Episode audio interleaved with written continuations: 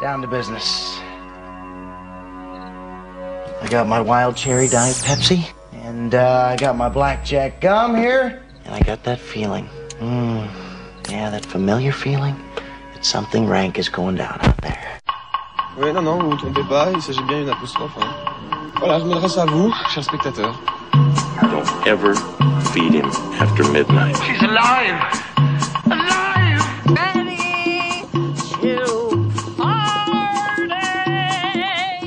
Sorry, Dave. I'm afraid I can't do that. I'm a man? Well, nobody's perfect. Qu'est-ce que c'est C'est pas quoi faire. Les acteurs sont à l'aise dans leur personnage, l'équipe est bien soudée, les problèmes personnels ne comptent plus, le cinéma règne. Vers l'infini Une fois n'est pas coutume, Extérieur Nuit se place ce soir sous le signe de l'escroquerie, à l'image de Ramsès offrant ses services de médium aux habitants de la Goutte d'Or, vue par Clément Cogitor. Nos chroniqueurs vont marabouter les sorties de la semaine pour tenter d'en percer les mystères. Par exemple, le mystère des réincarnations d'Isabelle Huppert, de retour dans La syndicaliste de Jean-Paul Salomé, après avoir été une dealeuse chez le même cinéaste. Nous tenterons aussi de voir la lumière au bout d'Empire of Light, dernier long métrage de Sam Mendes, et de le ramener à la vie peut-être, tout en exorcisant Florian Seller de son nouvel opus The Son. Et puis Jesse Eisenberg parviendra-t-il à faire revenir l'être aimé dans Anatomie d'un divorce? C'est de tout cela dont on va parler ce soir dans cette séance d'extérieur nuit en compagnie du comédien Karim Leclou à l'affiche de Goutte d'Or, interprète de Ramsès. Alors escroc ou véritable critique Eh bien ce sera à vous d'en juger. Extérieur nuit, c'est reparti.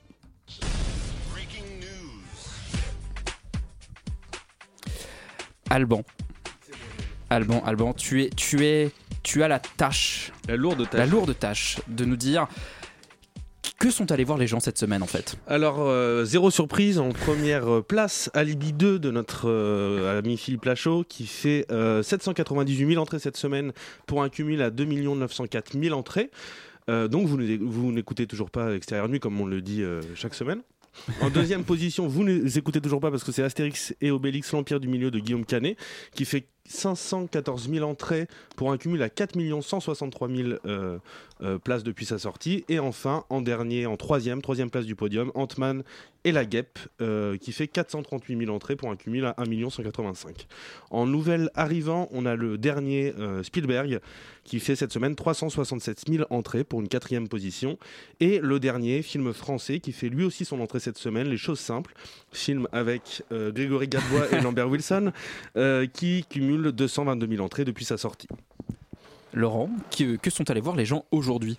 Euh, en tout cas, à Paris, À Paris, euh, euh, avant, avant 14h. 14 ils ont commencé par aller voir euh, Creed 3, qui fait quand même un plutôt très beau démarrage avec 2122 entrées pour 19 copies, dont une grosse moyenne de 122.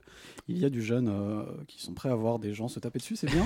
enfin, en deuxième place, Empire of Light, dont on vous parle ce soir, le dernier film de Sam Mendes, qui, je pense, fait une contre-performance, euh, parce qu'il ne fait que 1317 entrées pour 25 copies, donc une moyenne quand même nettement inférieure de 53. Euh, à mon avis, il s'attendait un peu mieux. Et enfin, en troisième place, on a euh, La syndicaliste de Jean-Paul Salomé, dont on vous parle aussi aujourd'hui, qui fait 1250 entrées euh, pour 24 copies, donc une moyenne de 52, finalement très proche. J'ai aussi envie de vous parler d'un film qui s'appelle Si tu es un homme, Euh, que tu sois un homme ou une femme, tu n'as probablement pas vu ce film parce qu'il n'y a que 4 entrées pour une copie. Euh, ça a l'air d'être un documentaire, euh, enfin c'est un documentaire qui se passe au Burkina Faso avec des, un gamin de 13 ans qui va chercher de l'or dans des mines extrêmement sombres pour pouvoir se payer le droit d'aller à l'école. Ça a l'air joyeux, mais en même temps, ça a plutôt l'air bien fait. Donc, si vous êtes dans ce genre de délire de documentaire, donnez-lui quelques, donnez-lui quelques places. Enfin, soyez un homme peut-être. Je ne sais pas. Et parmi les autres sorties de cette semaine, il y a bien sûr Goutte d'or de Clément Cogitor, donc on va vous parler maintenant, avec euh, Karim Leclou bien sûr, qui est avec nous. Bande-annonce? Non, pas de bande-annonce. Et c'est pas grave, on est en direct, il n'y a aucun problème. Bonsoir Karim Leclou. Bonsoir. Rita. Bonsoir Camille, Karim Leclou. Karine, tout va bien, je commence très bien. Vous avez... Pourquoi pas Ouais, ouais, pourquoi pas. Vous avez commencé en jouant un personnage tout simplement nommé prisonnier musulman pour Jacques Audiard, rencontrant par la même occasion un acteur qui, je vous ai entendu dire il y a quelques jours, vous inspire le cinéma, Tahar Rahim. On, on vous retrouve ensuite sous les traits de Angèle, Morales, Vince, Frédéric ou encore Michel ou Nassim, filmés par les regards de cinéastes comme Rebecca Zlotowski, Catel Kiléveré, Cédric Jiménez ou encore Romain Gavras.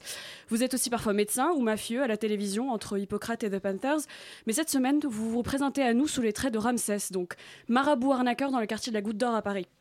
D'ailleurs, comme rarement pour ce quartier, le film met d'accord les cahiers du cinéma, le Figaro et l'humanité, qui parlent d'un grand polar urbain ancré dans le réel. À travers cette galerie de personnages qui vous mène aujourd'hui à Ramsès et à nous, j'ai donc envie de vous poser la question initiale, au départ de toutes vos ambitions de cinéma, de ce que j'ai compris. Est-ce que votre personnage cherche à do the right thing? Euh, je sais pas s'il fait la bonne chose, euh, mon personnage. Que j'ai pas le même, accent anglais aussi brillant que le, vôtre. Mais euh, ouais, je, je- je crois en tout cas qu'il essaye de se débrouiller. Euh, il essaie de. C'est un, voyant, un médium qui travaille un peu mieux que les autres, ou en tout cas différemment. C'est un peu un voyant de nouvelle génération. qui utilise les réseaux sociaux et autres objets technologiques pour un peu connaître la vie des gens. Et, et du coup, ouais, moi je trouve qu'il fait plutôt bien son métier. Voilà, c'est quelqu'un qui fait plutôt bien son métier et qui est rationnel. Moi je l'ai pas vu comme un escroc, mais comme un prestataire de service. Mhm. Après, il y a toujours une part de malhonnêteté chez les prestataires de service, mais, mais, mais pour autant, euh, je l'ai- vraiment vu comme quelqu'un qui faisait bien son métier et qui a surtout très peur de l'irrationnel. Et en fait, c'est quelqu'un qui a peur de marcher dans les pas de son père. Voilà, qui, son père lui aussi a un, est voyant et a un vrai don et a accès au don. Et lui qui qui justement n'a pas accès ou qui refuse le don, qui, qui, qui fait son travail de façon très rationnelle euh, autour de la consolation, puisqu'il prétend parler aux morts, euh, tout d'un coup va, va accéder au don et à la vision, et ça va complètement perturber euh, bah, ce personnage. Comment est-ce que Clément Cogitor vous a approché pour ce film en vous parlant de ce projet? En casting, euh, par une casting qui s'appelle Tatiana Vial, en fait, qui m'a reçu comme ça un jour pour faire une impro. Euh, elle m'a donné une photo, elle m'a dit voilà, il faut. Fais-moi croire que tu, lui- tu, tu parles aux morts et on a fait une impro autour de, euh, donc d'une petite photo. Il s'est avéré que j'avais fait, j'étais allé à Saint-Lazare juste avant parce qu'elle m'avait juste expliqué le- la thématique de l'impro. J'avais acheté une pierre comme ça dans, dans, une, dans une librairie euh, un peu ésotérique comme ça un peu voilà et du coup j'avais une pierre et, donc je passe ce casting et je me dis bon bah voilà pas de on fait un essai comme Ouais, ça ouais. et puis puis elle me rappelle en me disant Clément a vu tes essais il a envie de te voir en essai du coup on fait un deuxième essai Euh, ça se passe plutôt correctement j'accède au scénario là je suis vraiment moi très pris par un scénario que je trouve euh, fantastique Est-ce que vous pourriez nous, nous- redire un peu de quoi parle ce film? Bien sûr, a- ouais. On euh, l'évoque c'est- un peu, mais. euh, un, donc on, on suit un voyant, un marabout, un médium, selon les, les- les- Il y a plusieurs euh, dénominations, mais euh, Un prestataire de service, un pré- euh, ou un prestataire au service- au service de l'au-delà. Voilà, au- exactement. J'aurais pas dit mieux. Et, et donc on, on suit ce personnage, Ramsès, qui est donc un voyant à la goutte d'or, qui a un- une affaire autour de la consolation et qui prétend parler aux morts. Euh, il s'avère qu'il est en train de, de tuer toute l'économie locale euh, des autres voyants, puisque du coup il, qu'il est- il est il juste ratisse fort, large. quoi. Ouais, Ouais. Voilà, il ratisse, il ratisse large et il dit des vérités aux gens. Puis un jour, il, il va faire la rencontre d'enfants qui, qui étaient dans ce quartier de la Goutte d'Or, des, des enfants venus de Tanger, euh, des enfants qui vivaient donc dans, dans la rue, et ces enfants vont vont perturber à la fois son, son business et à la fois euh, euh, ils vont rechercher un des leurs et lui qui, qui n'avait aucune vision jusqu'à ce jour euh, et le talent d'être juste quelqu'un de rationnel va, va accéder à un monde assez irrationnel. Et puis après il faut voir le film. Ah bah bien sûr. Roman? Euh, ouais, mais on parlait du coup de, du médium que tu interprètes. Je trouve que ce qui est intéressant, c'est qu'il y a une image très différente de l'imaginaire collectif qu'on peut avoir de justement des médiums, etc., un peu à l'américaine, par exemple. Notamment, ça passe par des, décors qui sont assez euh, minimalistes, où il n'y a pas voilà, de trucs euh, euh, complètement exotiques ou, ou, ou, je sais pas, un peu étranges.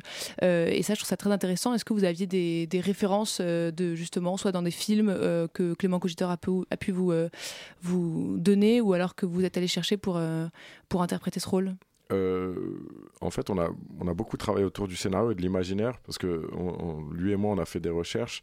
Euh, Dans le quartier, il y avait des choses un peu, euh, un peu qui nous semblaient un peu dépassées, parce qu'il y avait des gens qui, dans les tracts, et ça, c'est des tracts assez réels, hein, qui vous proposent de retrouver l'être aimé en 48 heures et de réparer la PlayStation à distance. Enfin, il y avait, des- il y avait non, mais a- ça existe ce genre de tract. Et, et aussi, il y avait des Parce que le, le rapport est pas forcément tout à fait clair entre l'être aimé et la PlayStation, c'est Ouais, ça ou, ou peut-être que la PlayStation et le- et Et l'être aimé, aimé, bien sûr. Ça, c'est Ça moi. arrive. ça, ça, ça arrive vraiment. Euh, et, et du coup, on voulait ni tomber dans quelque chose d'exotisant ou du- du- et ni tomber aussi dans une version, comme tu vous l'avais dit justement, un truc américain d'un pasteur qui ferait des numéros, parce qu'on on s'est vite rendu compte que ça marcherait pas dans la culture française. Un gars qui fait ça, les gens partent en courant. Et du coup, on a essayé de trouver une voie. euh, et de créer une étrangeté chez, chez- chez le personnage. On a beaucoup travaillé en répétition pour à la fois, parce que même Clément, lui, ses recherches, il est tombé beaucoup sur des, des commerçants, mais un peu, un peu trop flagrant. Il y avait beaucoup la notion de d'argent, mais qui se voyait un peu trop. Mm. Et du coup, on a essayé de, de prétendre avoir un personnage qui ne vend rien. C'est-à-dire qui vient en jean, basket, t-shirt.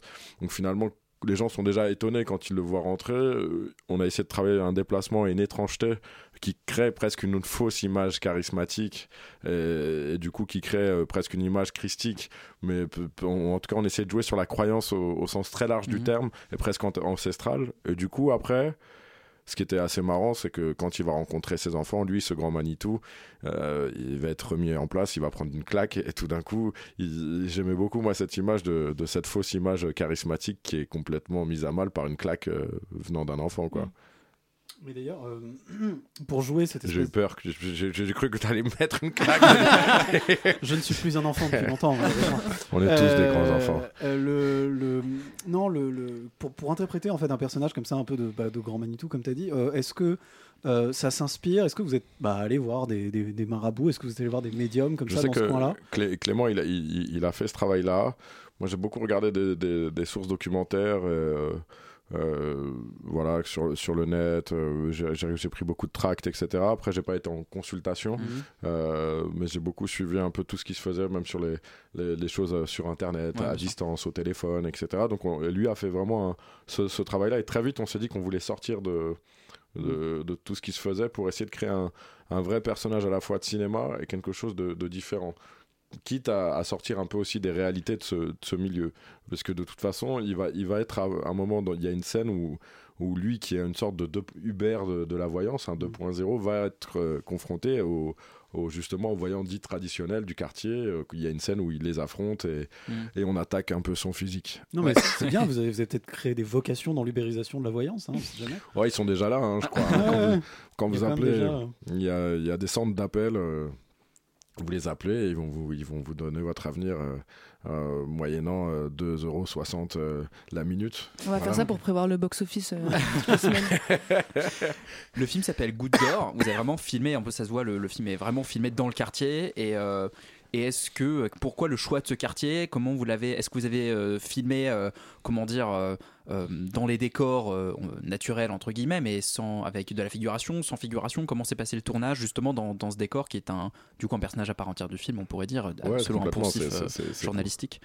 Alors je suis dans le poncif aussi journalistique, j'allais dire absolument. mais c'est un, un vrai décor et ce qui est bien, c'est que c'est un décor de cinéma. Ouais. Alors déjà, quand, quand on parle de ce lieu, moi j'ai. Il y a un- tout un imaginaire qui est lié à la Goutte d'or en plus quand on en parle. euh, Ouais, mais ce que, ce que j'aimais, c'est qu'il il quitte très vite. C'est pas, un- c'est pas une étude sociologique sur la Ouais. goutte d'or. Et j'ai- j'aimais beaucoup, moi, que justement un tel quartier soit pas euh, assigné à résidence, enfin, de cinéma social et qu'on Ouais. puisse aussi euh, en faire un, un, un terrain du, polar, euh, de, même un peu de fantastique et tout de ça. fantastique, de mystique. Et, et justement, je trouvais que c'était c'était assez chouette d'avoir un, un décor aussi vivant. Après, le- on a tourné entre la Goutte d'Or, Porte de la Chapelle euh, et Saint-Denis, Aubervilliers. Voilà, Ça, c'est dans, dans toute cette partie du Nord parisien.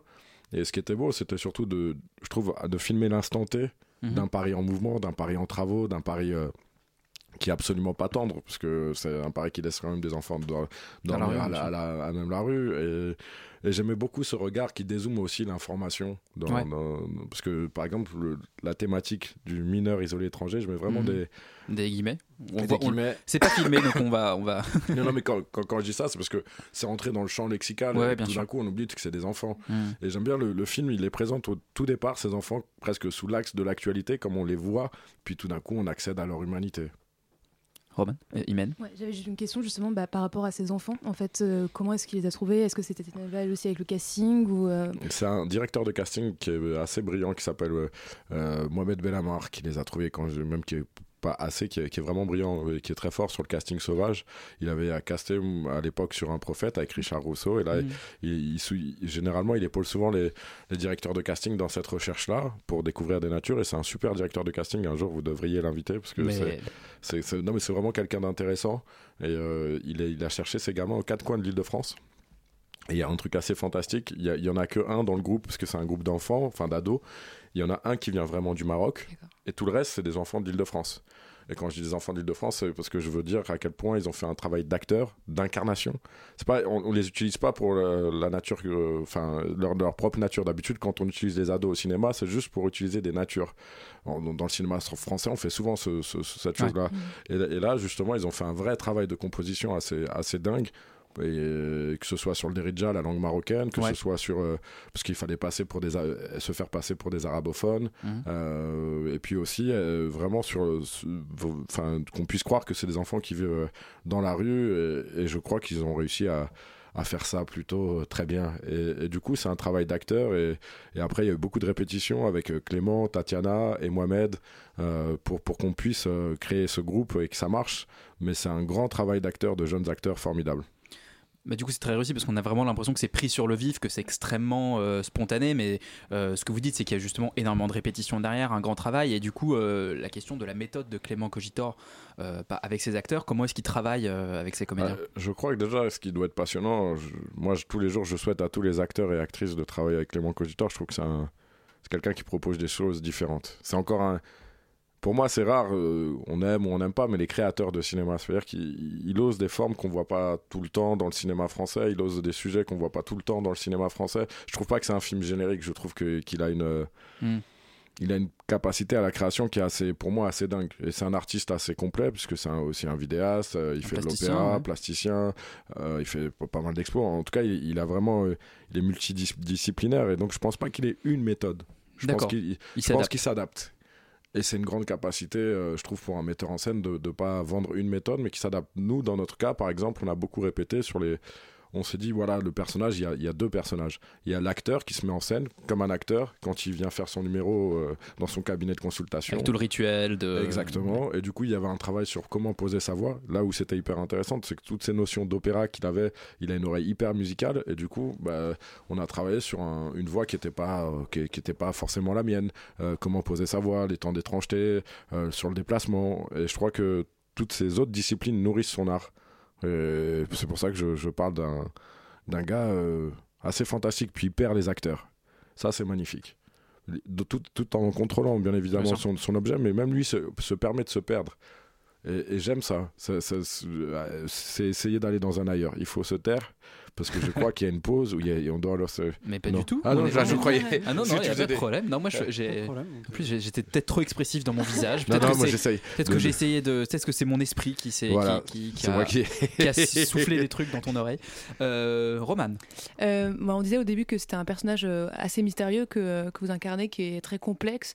Est-ce que, euh, et d'ailleurs nous spectateurs, on commence le film euh, in medias res, donc en fait on a accès, euh, on comprend qu'il est, qu'il a évidemment euh, tout un passé, euh, plein de choses qui lui sont probablement arrivées, notamment avec euh, l'utilisation que je trouve assez intéressante avec son père, où on comprend qu'il s'est passé plein de choses, mais euh, sans savoir vraiment euh, ce que c'est. Comment ça s'est, hum, cette part mystérieuse, comment vous l'avez travaillée? Est-ce que c'était des discussions avec euh, Clément Cogitor? Est-ce que Elle vous étiez au courant de ça? Ouais, puis elle était déjà là en scénario. Ok. Et lui, il a fait un super travail de montage. Et puis, on a, on a beaucoup discuté autour de l'écriture, tout ce qui Mm. nous semblait didactique. Par exemple, je, je trouve ça très juste la remarque sur le père.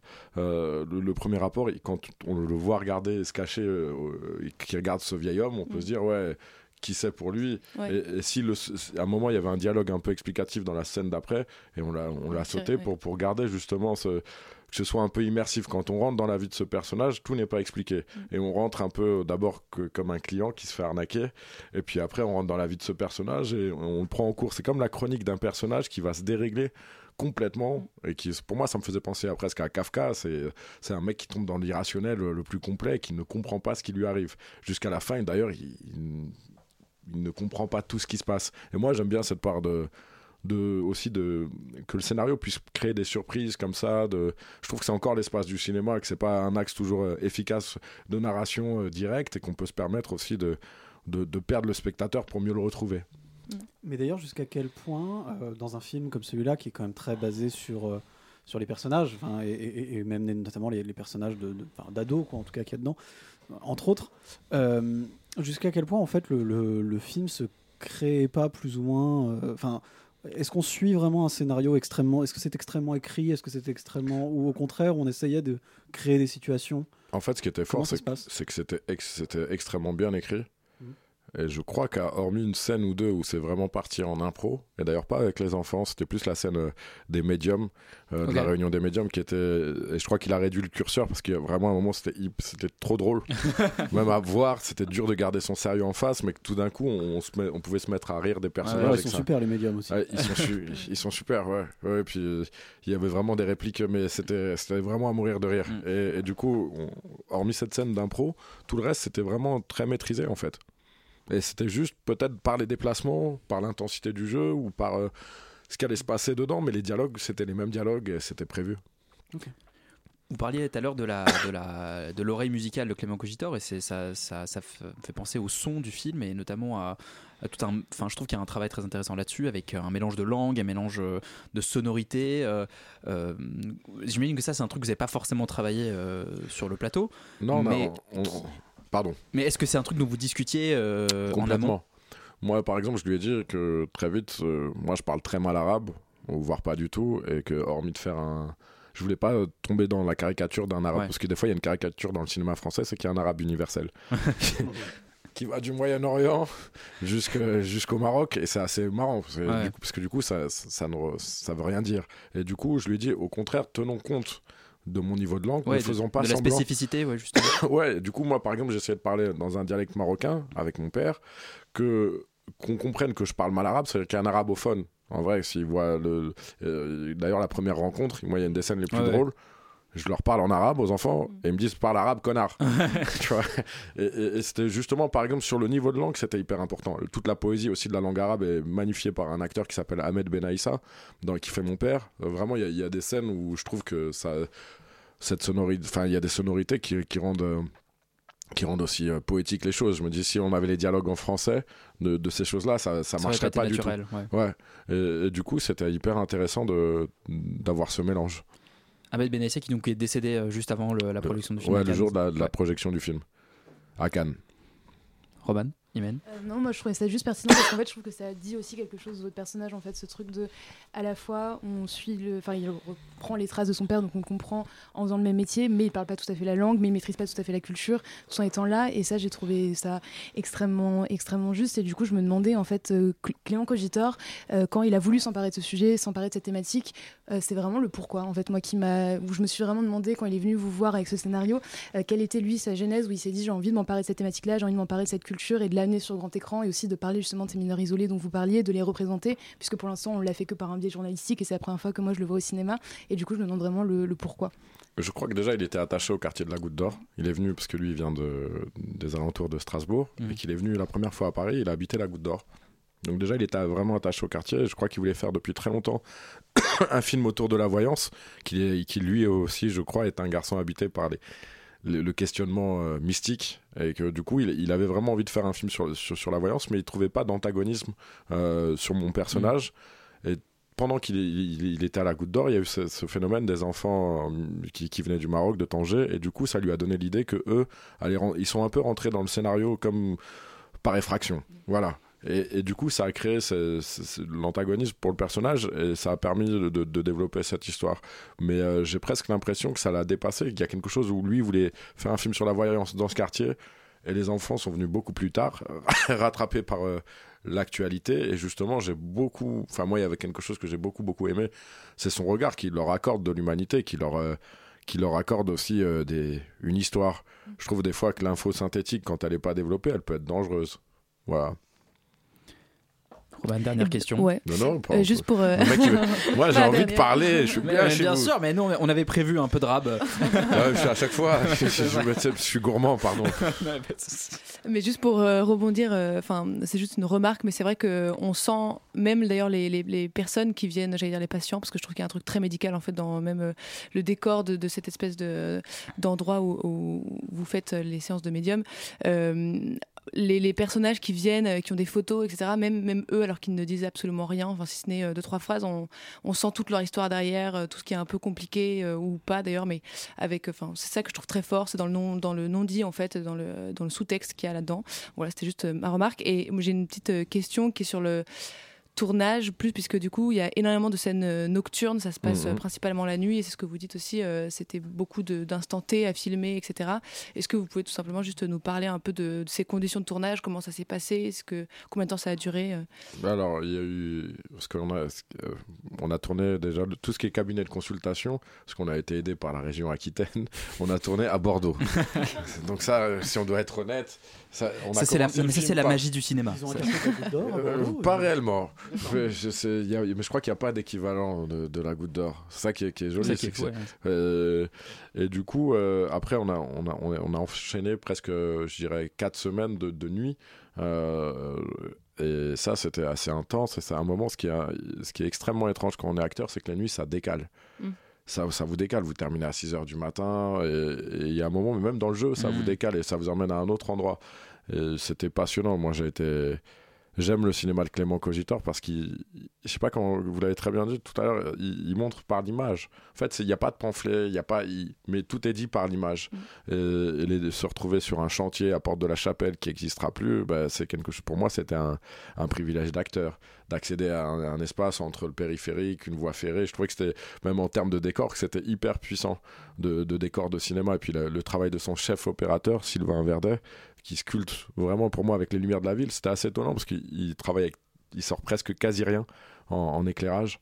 Et Il sculpte vraiment avec la lumière de la ville et, ou avec euh, euh, quelque chose de très léger et, et je trouvais ça hyper intéressant. Et du coup, l'enchaînement des nuits, c'était c'était une bénédiction. Après. euh, J'étais content quand ça s'est terminé parce que non non parce qu'à un moment je, je me sentais vraiment décalé mais vraiment Ouais. à fond dans, dans cette histoire et ça, ça rajoute quelque chose moi j'adore tourner la nuit je trouve que ça rajoute des, des sensations euh, il y a une part d'animalité qui, qui, qui, est, qui est en nous tous à partir de 2h du matin. Et voilà. Euh, je pense que normalement il y a peut-être des gens autour de la table qui, qui ont beaucoup d'animalité à partir de 2h du matin. Moi j'en sais rien mais non mais a- vous voyez ce que je veux dire c'est que ça, ça décale vraiment.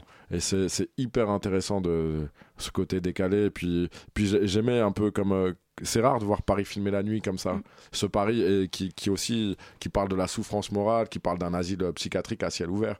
Et, et j'aimais ça parce que je me suis dit en fait quand vous baladez à Paris dans, dans, le, dans le Paris du réel eh ben, passer 2 heures du matin par- parfois moi j'ai l'impression d'être dans un hôpital psychiatrique. Enfin un asile quoi. Et, et j'ai- et j'aime ça. J'aime qu'un cinéaste euh, puisse montrer un Paris où un peu des, des travaux, un Paris où c'est dur, un Paris où où il y a des grilles, ou un Paris où Tom Cruise, euh, s'il devait faire Mission Impossible 45, bah, et en vrai, si, on partait sur ce Paris du réel, il mettrait 50 minutes pour traverser euh, un arrondissement et non pas deux minutes pour traverser Paris. Et, et voilà, j'aime j'aime en fait qu'il il fasse de une l'irréel. matérialité de la ville en tout cas. Ouais, et puis il fait de l'irréel avec du réel. Ouais. et ça, je crois que c'est quelque chose que, que, que j'ai aimé. Et en plus, ça du coup nourrit, j'imagine, le personnage, puisque vous disiez au début que c'était, euh, ça le déréglait, il était dans une, une réalité qui allait dérégler complètement de, de, de tourner la nuit. J'imagine que du coup, ça rajoute aussi. Ah euh, bah ça, ça, ça joue clairement un moment sur, sur, sur les sensations de jeu et, et puis après il y y a quelque chose de fantastique c'est que le, le travail de toute l'équipe parce que euh, on parle souvent des acteurs mais vraiment tout, tout le monde était dévoué à ce moi à ce que j'estime un beau scénario et puis c'est Mm. c'est quelqu'un qui rend un peu de poésie aussi aux classes populaires et moi c'était quelque chose que j'aimais aussi d'entendre de la poésie par exemple dans des bouches où souvent dans le cinéma français on n'entend pas que de la poésie. Voilà. Euh, et ça faisait du bien Eh ben, merci beaucoup, Karim Leclou, Merci d'être venu nous parler euh, de Il ce reste plus que deux minutes pour euh, la syndicalise The Sun. Pardon. donc je Mais il n'y a pas de problème, ce sont, je pense, euh, tous des films moins intéressants que Goutte d'Or. Euh, je crois. Je ne vais pas spoiler, je ne vais pas teaser, mais c'est un peu, je pense, que ce qui va se passer. Merci beaucoup d'être venu nous voir. Bah, Goutte d'Or, ça sort aujourd'hui. C'est un film de Clément Cogitor avec Karim Leclou. On vous encourage à aller le voir et bande-annonce de Empire of Light de Sam Mendes, malheureusement.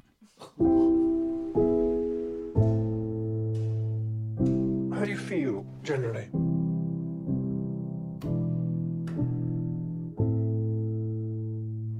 I do feel a bit numb, I suppose.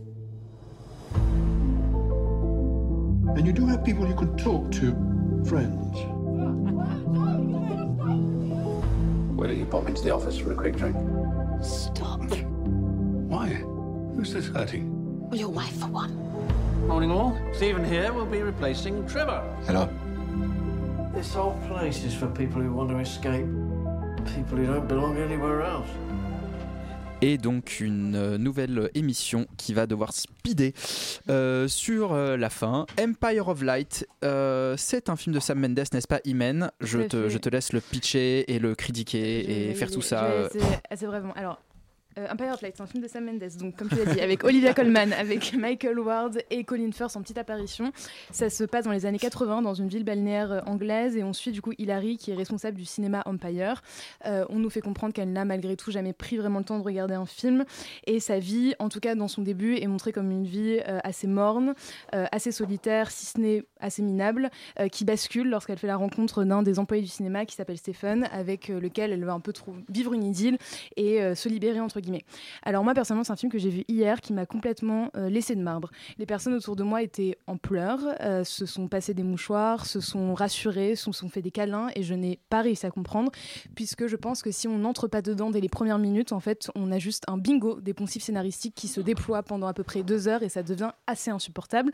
Donc quand je dis bingo c'est vraiment les répliques de type euh, le personnage principal dit qu'il va s'en aller, on lui demande quand, il répond demain. Et c'est vraiment que des choses comme ça, en boucle, en boucle, en boucle, et qui fait que c'était assez violent en fait sur la fin. Euh, je trouve que c'est un film qui se veut un peu nostalgique, qui se veut raconter certainement l'histoire aussi de son réalisateur, mais je trouve qu'il n'y a aucune nostalgie, que l'amour du cinéma en fait, je n'arrive pas à le palper. Euh, c'est que en effet le théâtre et le cinéma, c'est là où tout se passe, c'est là où les enjeux se passent, c'est là où il y a les rencontres. Euh, mais l'amour du cinéma en tant que tel, en fait, je, ne le saisis pas. Pour moi, c'est pas un film vraiment sur le cinéma, c'est pas un film qui rend hommage au cinéma. Certainement aussi de par sa mise en scène qui est profondément plate, de par ses choix de mise en scène aussi qui, je trouve, étouffent en fait les personnages parce qu'on a des acteurs qui sont extrêmement bons, euh, mais qui, moi, presque, je me suis sentie un peu manipulée. En fait, c'est qu'Olivia Colman, c'est une excellente actrice, on le sait très bien. Euh, elle arrive en fait à avoir une palette de jeux qui est extrêmement intense, à manier euh, à la fois les larmes et cette évolution-là en intensité de jeu qui est voilà qui est vraiment chouette à voir, mais qui du coup pour moi va sembler fabriquée puisque en fait elle ne portait pas un scénario qui me semblait pertinent puisque ce scénario en fait est extrêmement didactique et extrêmement naïf, je trouve, particulièrement sur la question du racisme. Donc comme je l'ai dit, ça se passe dans les années 80 et c'est vraiment des gens qui découvrent juste et qui se disent euh, les noirs et les blancs sont égaux. Et il y a vraiment des plans de- d'une main d'une personne noire et une main d'une personne blanche qui se serrent la main et on a un gros plan sur cette main. Et je ne sais pas ce qu'il veut me raconter en fait. C'est qu'il est certainement de sa nostalgie à lui mais aujourd'hui je ne vois pas à quoi ça me sert en fait de voir ça. C'est pareil sur sa santé mentale, puisque pourquoi pas, ça peut être intéressant, mais qui est pas du tout caractérisé. C'est qu'à un moment, on l'insulte de schizophrène, mais en fait, on ne comprend pas vraiment ce qu'elle a. Donc, juste, on est dans le pathos de la personne qui forcément crise à un moment et pète un plomb, euh, mais on ne sait pas vraiment euh, ce qu'elle a et ce que je trouve assez problématique. Et pareil, en fait, sur cette relation entre les deux, c'est que euh, pour moi, en fait, Fassbinder a tout fait dans un film qui s'appelle Tous les autres s'appelle Ali en 74, qui je pense, a été quand même une inspiration. Euh, et en fait, il n'y a pas ce rapport moral. C'est que là, on est dans le monde des bisounours intrinsèque au cinéma de à la fois ça pose pas vraiment de problème, mais par contre, on comprend qu'il y a du racisme à l'extérieur, mais nous, on vit notre vie à l'intérieur. Et je ne sais pas ce qu'il veut me dire. En fait, je comprends pas ce qu'il veut me dire. C'est qu'il y a plein de thématiques comme ça qui sont juste complètement survolées. Et ça fait que je trouve que c'est vraiment un mauvais film et euh, que j'ai trouvé euh, très pénible en fait à, regarder, même si encore une fois, les gens autour de moi avaient l'air extrêmement émus, avaient l'air de vivre quelque chose qui me. Voilà, je suis restée de côté, mais en tout cas, j'ai vraiment pas aimé Empire of Light. Alban, tout à l'heure, tu nous as confié Je comprends rien à ce film. Oui, c'est vrai. Euh, où en es-tu là dans, ton, dans ta compréhension? Euh, toujours, euh, toujours au même stade. hein. Je pense que je vais pas forcément être amené à comprendre un petit peu plus ce film, ni à vouloir euh, un petit peu plus le comprendre aussi.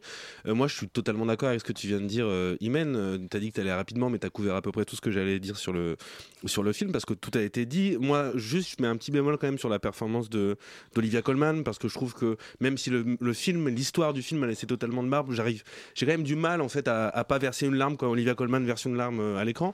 Donc c'est vrai qu'elle, elle m'a un petit peu emporté dans son jeu. Après, je trouve que à part elle, aucun des personnages existe. C'est-à-dire que Toby Jones, qui est quand même un super acteur, a quatre répliques. Euh, il a un personnage qui aurait pu être intéressant si seulement Sam Mendes avait pris le temps d'écrire son personnage et d'écrire le film. Sur ce que tu as dit, sur toutes les thématiques qui sont abordées par le film, c'est des thématiques qui, pourquoi pas, peuvent être intéressantes, même avec, un, même avec son regard de, de- de vieux papy qui regarde le monde dans lequel il a, il a grandi et qu'il a découvert le cinéma, pourquoi pas? Mais comme tu l'as dit, Imen, c'est tellement mal fait. Et en fait, c'est même pas que c'est mal fait, c'est que je comprends pas le geste ni le regard qu'il essaye de poser sur les sujets qu'il essaye de traiter. À la fois, ça vient dans la schizo- on parle de, maladie mentale, de schizophrénie.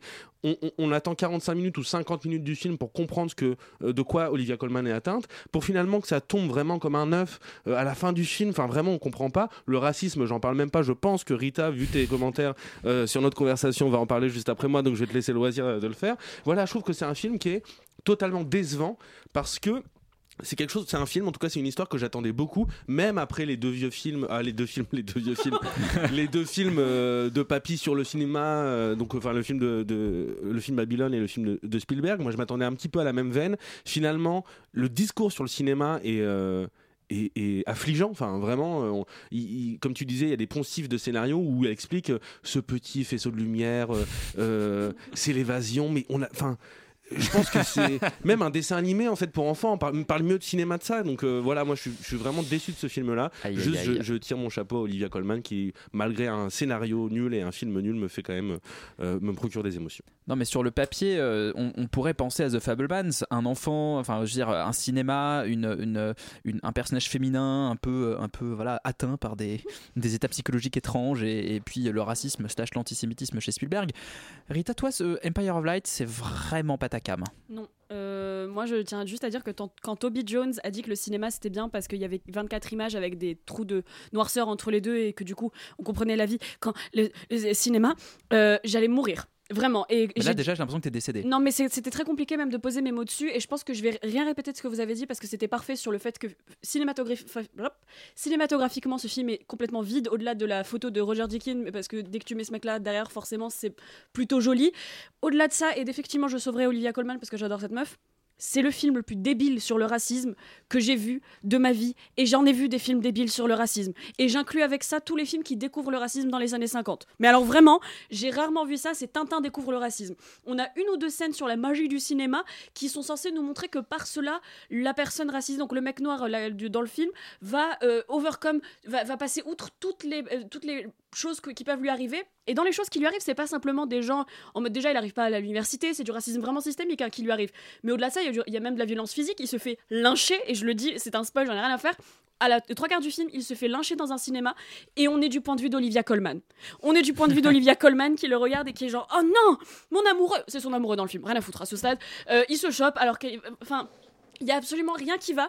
Et mais une le fois racisme, a- c'est pas bien, Rita. mais non, mais une fois qu'on. En fait, moi, ce qui m'énerve profondément, c'est qu'une fois qu'on a vu ce- cette scène de lynchage, même avec ça, on n'est pas du point de vue de ce mec, même avec ça, on est du point de vue de tous les autres blancs du cinéma qui sont en mode c'est horrible quand même que le racisme existe. Il y a quand même une scène où Olivia Colman dit à ce mec Mais c'est vraiment comme ça dans la vie? Et il lui dit Tu devrais ouvrir un journal Et vraiment, je. Je peux plus, on est en 2023, ça n'est pas possible de faire, même avec du révisionnisme en se disant on se place d'un point de vue des années 80, c'est pas possible qu'on ait un personnage aussi débile qui dise est-ce que le racisme ça existe vraiment? C'est pas possible, surtout quand on lui présente, c'est même pas des preuves qu'elle a, elle a un lynchage face à elle, et même après ça, elle va à l'hôpital en mode oh, oh no, what happened? I'm sorry. Enfin, ça me rend dingue. Bref, ceci étant, au-delà de ça, c'est un mauvais traitement de la santé mentale. Et, euh, quand je reviens au racisme, ça m'a vraiment énervé. Quand elle lui dit qu'il a- quand il lui dit qu'il arrive pas à entrer à l'université, elle lui dit faut que tu réessayes. Tu dois croire en toi. C'est vrai que c'est hallucinant. Elle lui dit tu dois croire en toi. Et le pire c'est qu'il y arrive à la fin. Et il lui Et dit je dois partir oui, du coup. Elle lui dit je, je pars le lendemain. Enfin bref, je vais pas revenir. C'est la chronique la plus déconstruite et, et absurde que j'ai fait de ma vie, je pense. Simplement pour dire n'allez pas voir ce film. Vraiment, il a pas besoin d'argent, donc c'est pas grave si on l'encourage pas. C'est nul. C'est vraiment nul. Waouh, alors, euh, Laurent. Vous m'emmerdez. Vous m'emmerdez parce que, parce que je vais devoir défendre ce film alors que moi aussi je le trouve nul. Euh, bah, je suis globalement d'accord avec vous. Le seul truc sur lequel moi je, je serais un peu plus. euh, sur lequel je serais un petit peu plus mitigé, un petit peu, un petit peu plus sympa, c'est que je trouve que les images, cinématographiquement, c'est plutôt joli. Moi je trouve qu'au contraire, euh, il y a vraiment des beaux moments, il y a des trucs qui marchent bien, que, que, que sent quand même que Sam Mendes, c'est pas non plus un branquignol et qui sait faire ses films, quand même, qui sait filmer à peu près. Euh, on doit au moins lui donner ça.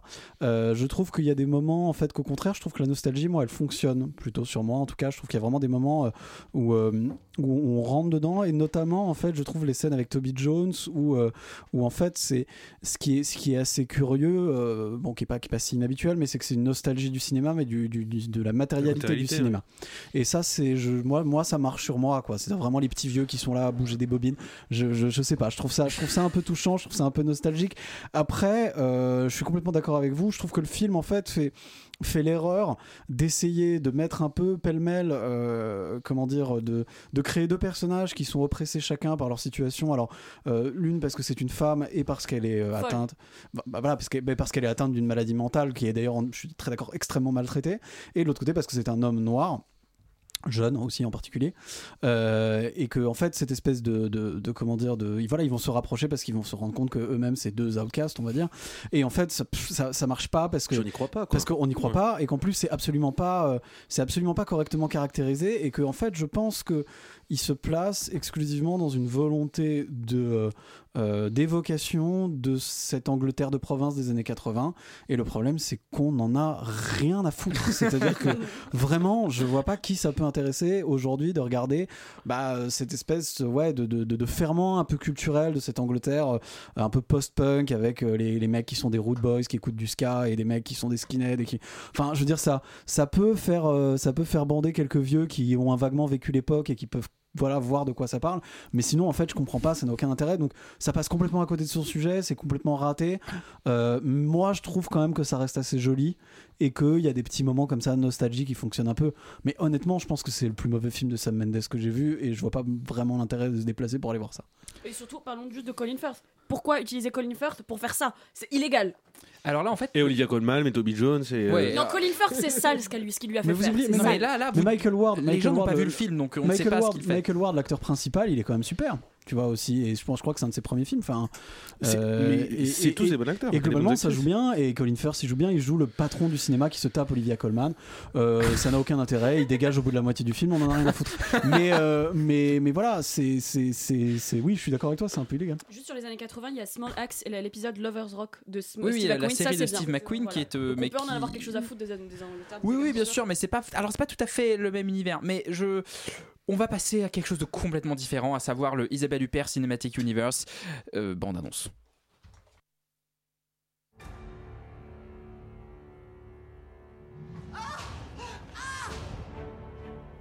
S'est fait agresser chez elle, c'est quoi cette histoire? Vous pensez quand même pas que j'y suis pour quelque chose? Un tout petit extrait de bande-annonce sur la syndicaliste Solal dans ce nouveau film. Euh, euh, Isabelle Huppert est une syndicaliste, je trouve ça déjà trop marrant.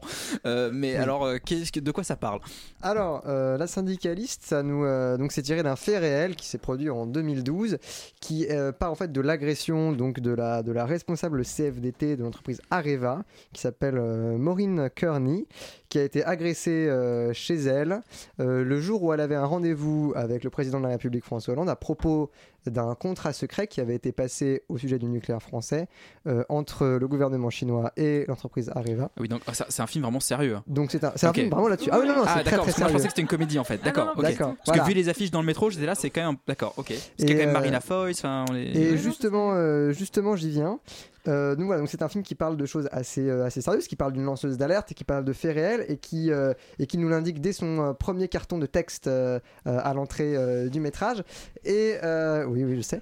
Et euh, malheureusement, euh, je trouve que c'est un film qui, dont la mise en scène est naïve. C'est vraiment le, le- mot que j'utiliserais. Je trouve que c'est un film d'un manichéisme assez euh, déplorable. Enfin, c'est-à-dire que on en revient à avoir vraiment à la fin, bon ben en fait c'est la gentille et en fait les, les- patrons c'était les méchants et c'est pas c'est pas une morale extrêmement disons euh, particulièrement intéressante. Maintenant, euh, en fait, c'est même un film qui a une construction, je trouve, euh, narrative assez étrange. Dans le sens où on commence pendant, euh, pendant une demi-heure, justement, euh, sur, euh, sur justement le fait qu'elle découvre ce contrat secret au sein d'Areva et qu'elle va essayer de le révéler au grand jour. Ça dure un certain moment et puis d'un seul coup, elle se fait agresser, donc comme dans sa vie.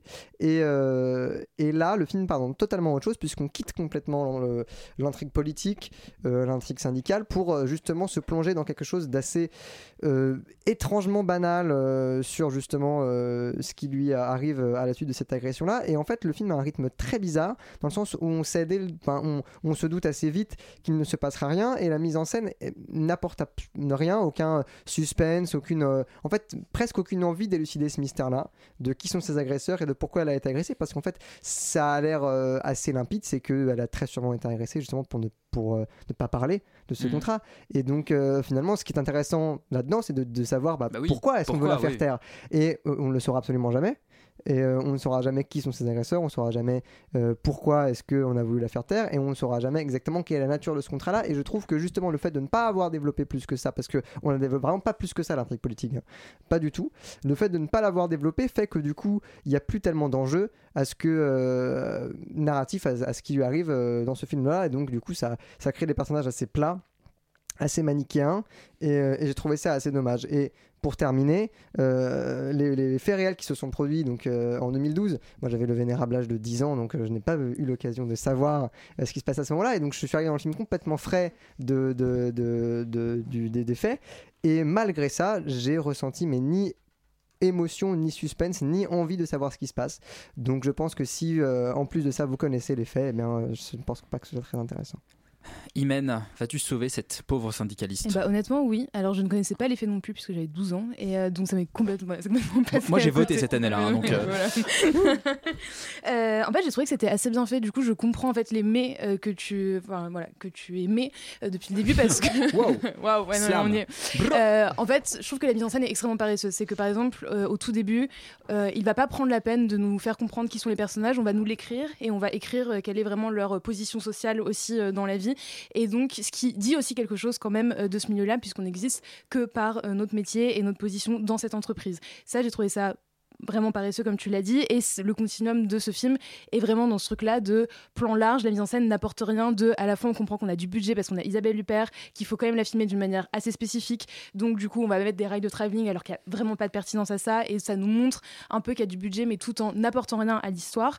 Euh, néanmoins moi j'ai trouvé que l'histoire était vraiment intéressante entre guillemets parce que je ne la connaissais pas que j'avais envie de savoir la suite. Et surtout je suis pas forcément d'accord sur l'idée de morale au contraire. Je trouve que le film euh, n'est pas du tout euh, moralisateur puisque de toute façon comme tu l'as dit on ne saura jamais ce qui s'est passé mais parce que factuellement, on, ne- on ne sait pas en fait ce qui s'est passé. Et donc ça, j'ai trouvé que c'était quand même bien fait. Et il y a eu un moment de bascule où justement, comme tu l'as dit, on quitte en fait la sphère politique, on quitte tout ça pour rentrer dans l'intime et pour aussi rentrer dans l'universel, mais pas l'universel manichéen, euh, un peu bateau de euh, nous sommes toutes des victimes et le statut de victime. Mais je trouve que ce qu'il en dit en fait est extrêmement intéressant et euh, pose des questions qui pour moi sont vraiment concrètes à la fois aux spectateurs parce que la manière dont il le fait, c'est un truc un peu thriller où en fait au début on ne sait pas ce qu'elle dit est vrai.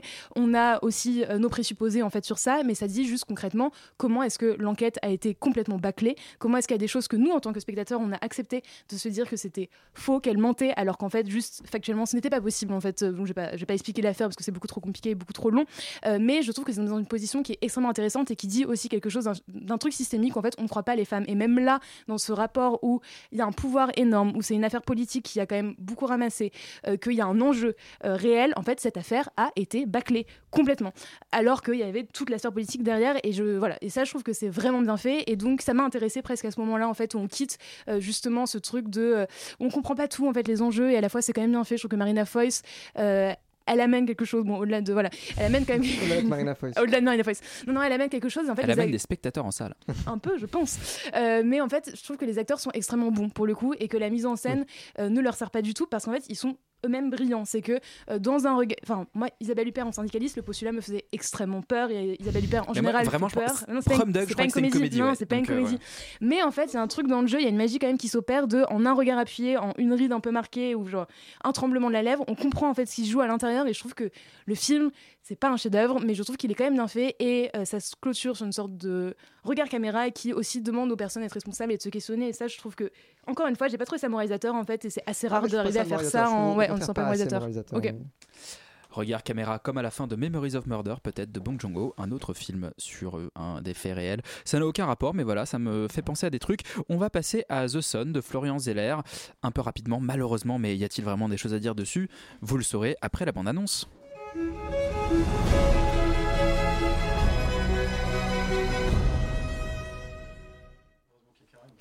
Donc euh, voilà, il y avait des violons dans cette bande-annonce, c'était super. Roman, après The Phaser, Florian Zeller revient avec The Son. Donc euh, tel père, tel fils? Alors, c'est pas la même famille. En fait, c'est même si Anthony, Anthony Hopkins qui revient et qui joue cette fois-ci euh, bah, toujours en fait euh, le. Oui, donc c'est adapté, euh, c'est adapté d'une Voilà. pièce de Oui, Florian oui, ça. Zeller. ouais. Donc c'est euh, un Le- peu le- le de- père, de le fils et le trilogie. frère, je Voilà, c'est ça. comme Mais avec des, des, des familles différentes. Euh, la Ouais. mère, peut-être c'est le Oui, la mère, oui, peut-être, oui. Euh, voilà, il y a des Le violons cousin, la- le machin, Tout- toute, la, toute la famille. Euh, donc bref, il y avait des violons dans la bande-annonce, il y en a aussi euh, partout dans le film. Musique de Hans Euh, Zimmer ainsi, voilà. Ça raconte euh, l'histoire, en fait, tout simplement de la dépression d'un adolescent de 17 ans euh, face à l'impuissance de ses deux parents, qui sont donc interprétés par Hugh Jackman et Laura Dern. Euh, moi, j'avais beaucoup aimé The Father, notamment parce que euh, je trouvais qu'il y avait une ambition et un concept formel qui m'a intéressé de se mettre voilà dans les dans, les dans les chaussures d'un personnage qui est atteint d'Alzheimer et de faire ressentir ça à son spectateur. Ici, je trouve que le film il continue d'explorer donc une maladie, mais avec beaucoup moins d'ambition cinématographique, ce que j'ai trouvé euh, dommage euh, parce que le sujet est particulièrement intéressant, particulièrement important et que je trouve qu'il n'a pas du tout été pensé pour le cinéma. C'est-à-dire qu'on ne s'est pas posé la question de comment on va filmer cette euh, maladie d'une manière euh, pertinente, etc. Je trouve le film très flemmard en fait sur la mise en scène. Malheureusement, en plus de ça, je trouve que le scénario euh, est pas terrible non plus. C'est-à-dire que le film est tragiquement prévisible euh, parce qu'on sait, euh, on a compris ce qui se passait avant à peu près tous les personnages, on sait comment ce film va se terminer, euh, ce qui fait que c'est très long. En fait, euh, ça ne me dérange pas en soi de savoir la fin d'un film euh, quand le chemin est intéressant, etc. Mhm. En revanche, ici, on passe beaucoup de, de temps à avoir des scènes qui se répètent, à avoir en fait euh, des, des, des- voilà des choses qui sont qu'on a déjà compris, etc. euh, sur, sur ce jeune garçon. En plus de filmer la dépression, c'est particulièrement compliqué de rendre ça un tout petit peu euh, euh, didactique, en tout cas de faire quelque chose qui soit pas justement chiant. Euh, et c'est un challenge qui n'a pas été relevé malheureusement par euh, ce film. Euh, et c'est traité, comme je le disais, avec beaucoup de pathos, avec des espèces de, de violons, de flashbacks, un peu dans tous les sens, ce qui rend le film euh, presque vulgaire à certains moments, ce qui est encore euh, compliqué pour euh, ce genre de sujet. Et dernière chose, le, le problème principal que j'ai avec ce film, c'est que je comprends pas à quoi il sert en fait. C'est-à-dire que je ressors de là. Le, le film est glauquissime. Moi, je peux te dire, que- oui. à, à brasser du pognon. Oui, mais en fait, euh, même ça, c'est-à-dire que du coup, c'est compliqué euh, moralement, c'est-à-dire que c'est même pas assez euh, divertissant. Enfin, on ressort de là vraiment en étant glauque, en étant triste, parce que le film n'est que ça et il ne propose pas grand-chose de plus, malheureusement. Donc j'ai voilà un peu un problème moral presque avec ce film, et je laisse la parole aux autres. Rita, quelques mots pour euh, sauver ou ne pas sauver ce fils? Pas sauvé du tout, je passe une mauvaise semaine. Euh, The Sun, c'est un film malhonnête et manipulateur parce que au-delà d'être très moche, très mal écrit, avec aucune structure et des flashbacks euh, dans de l'eau, ça n'a aucun sens.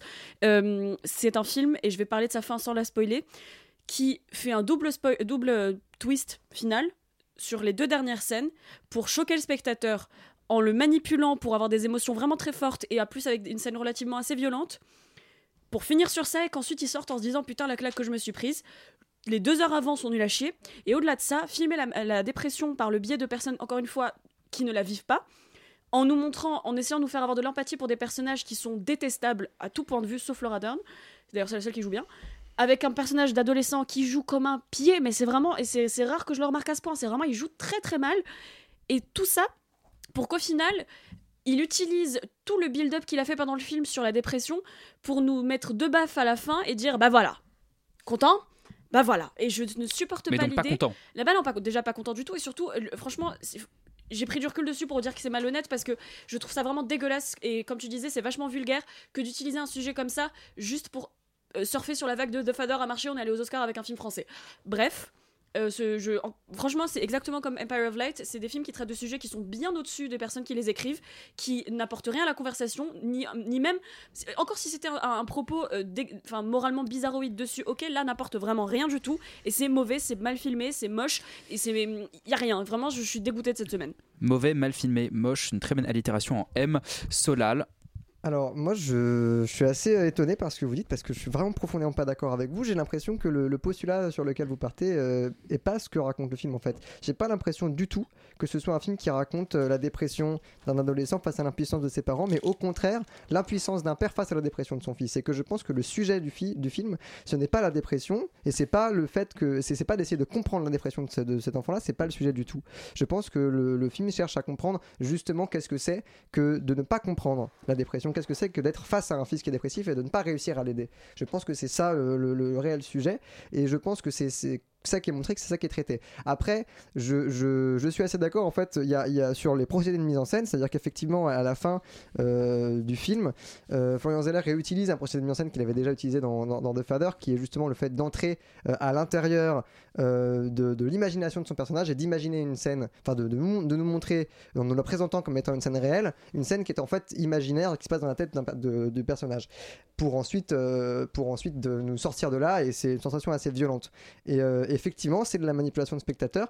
Moi, je, pense au contraire que la, mani- la manipulation de spectateur, c'est bien. Enfin, moi, je pense que c'est quelque chose de bien. Maintenant, je sais pas si c'est utilisé à bon escient ici. Je, pense que, que ce procédé-là est, est pas utilisé. euh, enfin avait plus sa place dans The Father ou dans des films qui justement traitaient euh, directement de la maladie euh, mentale et que dans un sujet dans un film qui parle justement de qu'est-ce que c'est que d'être face à la maladie mentale je pense que c'était pas ici le, lieu de faire ce genre d'effet là maintenant au-delà de ça je trouve à titre personnel que Florian Zeller est un grand directeur d'acteurs et même si c'est un film à la mise en scène assez euh, classique sur ses personnages et effectivement certains diront paresseuse moi je trouve euh, classique je pense que euh, que, euh, que ça fait écho à Aftersun euh, assez récemment, justement, au, su- au sujet de la dépression euh, au sein du rapport filial. Je vois des, des mines complètement effarées autour de la table. Malheureusement, il nous reste à peine 3-4 minutes pour parler de la dernière série. Je vous invite à poursuivre ce débat sur Twitter comme il se doit. La bande-annonce de la série Anatomie d'un divorce, juste après ça. Toby Fleischman awoke one morning inside the city he'd lived in all his adult life. Many thoughts had crossed Toby's mind in the hours since he was informed that his ex-wife dropped the kids off. Alors, cette bande-annonce me fait penser à une comédie musicale, en fait, avec euh, cet accompagnement au piano et, un- et une voix qui parle par-dessus. Rita, en, en deux En phrases et demie. Euh, ça s'appelle Anatomie d'un divorce. Je pense seulement pour surfer sur le, le nom Anatomie d'un où il y en avait plein ces derniers mois. Ça s'appelle Fleischman is in Trouble en anglais. Je pense que c'est un bien meilleur titre. C'est une série qu'il faut voir jusqu'au bout pour la comprendre, ce qui n'est pas mon cas. J'ai vu trois épisodes, je ne comprends pas ce qui m'arrive. Pour l'instant, j'ai l'impression qu'on va dans un délire un peu qui frise la misogynie pour ensuite nous mettre une claque et nous dire regardez, en fait, c'était la faute des hommes. C'est toujours la faute des hommes. Mais pour l'instant, je suis pas très sûre de comprendre. Je vais m'arrêter là parce que je, ne sais honnêtement pas quoi penser de cette série euh, parce que je, n'ai rien compris pour l'instant. Mais je trouve ça très drôle, très bien écrit et le fait que ça soit euh, un pastiche d'Hamilton qui soit le métier euh, de la de Claire Danes dedans, ça me fait beaucoup rire. Ok, merci, c'était hyper concis, efficace. Imen. Alors, euh, du coup, je n'ai pas franchement avancé par rapport à toi. Je pense que j'ai regardé deux épisodes et demi. Je trouve pas ça, donc, euh, je trouve pas ça extrêmement entraînant. Après, il y a quand même des choses intéressantes. Euh, déjà. Esthétiquement, en fait, et euh, en termes de moyens, c'est vrai que j'ai vu assez peu de séries avec des moyens pareils. C'est qu'on sent que c'est surfinancé et qu'ils se sont tapés des délires, littéralement. Parce que là, ça a l'air d'être vraiment genre un. C'était un phénomène Trois personnes, trois personnes dans, une, dans, dans un salon. Ah, Ouais, non, ah non, pas du tout. Ah bon Là, c'est vraiment des travelling à New York, on filme New York On à l'envers. Euh, Enfin, c'est euh, assez délirant quand même en termes de juste dispositif filmique où je me dis, bah, c'était pas forcément nécessaire. Enfin, là, on aurait pu économiser à droite à gauche, mais pourquoi pas. Euh, Il y a des choses, en fait, il y a des thématiques qui sont intéressantes. C'est que a on un bon producteur hein, derrière. un monde prod, je pense. Et il y a des acteurs quand même qui sont extrêmement chouettes. Il y a Dan Brody, enfin il y a des gens, euh, il y a des gens chouettes. Euh, en termes d'histoire, en fait, ce que je trouve quand même intéressant pour l'instant là où j'en suis, euh, comme toi, euh, finalement, euh, c'est cette espèce de personnage euh, qui euh, n'a pas sa place et qui est vu comme un SDF parce qu'il est médecin euh, à New Qui York gagne 300 000 et qui gagne juste 300 000 dollars par an. Et euh, le, ce que ça soulève, en fait, qui est quand même intéressant, je trouve, c'est euh, qu'est-ce que ça fait en fait de vivre avec des enfants euh, qui n'ont pas tes valeurs et euh, qui n'ont pas la même classe sociale que toi, en tout cas d'apparence. Et donc pour l'instant, on en est là. Euh, après, ça a l'air de partir dans un truc un peu euh, thriller de possible Gone disparition, Girl. un peu Gone Girl, on sait pas, la femme parfaite, assez froide. Euh, Il y a beaucoup de de flashbacks que je trouve pas forcément pertinents et surtout en fait les acteurs ont 45 ans du coup ça passe pas trop en fait qu'on leur met juste une perruque pour dire qu'ils ont 20 ans ça se voit quand même Surtout Claire Danes. surtout Claire Danes ouais c'est chaud un peu gênant. Ouais, c'est chaud Bon, moi, quand je mets une perruque, euh, ça Mais toi, marche. Tu n'as que Ouais, 65 ans. Ouais, voilà, mais euh, en tout cas, de ce que j'ai vu, ça j'ai pas forcément envie de regarder la suite, mais c'est pas inintéressant. Les acteurs sont assez bons et en effet, comme tu l'as dit, c'est bien écrit. Je trouve que c'est drôle, c'est quand même bien rythmé Euh, et ça parle aussi de comment est-ce que les nouvelles technologies ont pu révolutionner notre rapport à l'amour et aux rencontres euh, et notamment en fait le champ et le monde qui s'ouvre euh, à ce personnage euh, de par euh, ces applications là. donc euh, c'est pas c'est pas inintéressant et c'est sur Disney+. Et euh, pour le coup, la voix off est faite par Lydie Kaplan, c'est la- une des actrices principales Ouais. de Mean Girls. C'est une bonne fait. voix off. Je déteste la voix off habituellement, et là, ça ajoute vraiment quelque chose au récit, je trouve. Bah, en tout cas, la bande-annonce euh, donnait ce, ce petit côté charmant new-yorkais. euh, ça se passe dans un univers euh, juif new-yorkais euh, et c'est exactement ce dont on a l'habitude de voir dans ce genre d'univers. Euh, et je suis très curieuse. Il y a même des, back- des, des- des flashbacks en Israël et en Palestine. On n'est pas très sûr de à quoi ça sert pour l'instant. Je suis hyper intriguée. Et ben en fait, c'est bien parce que ça termine l'émission sur une invitation à aller euh, découvrir des séries. Mais vous n'allez évidemment pas pas faire ça parce que vous allez rester sur Radio Campus Paris, bien évidemment. C'était la fin de cette émission. Euh, juste après nous, il y a Avant que la mélodie ne s'empare de tout, on dirait le titre d'un film français perdant de la semaine. Mais non, c'est l'émission qui suit. Vous restez bien sûr sur Radio Campus Paris et on se retrouve la semaine prochaine, bien évidemment.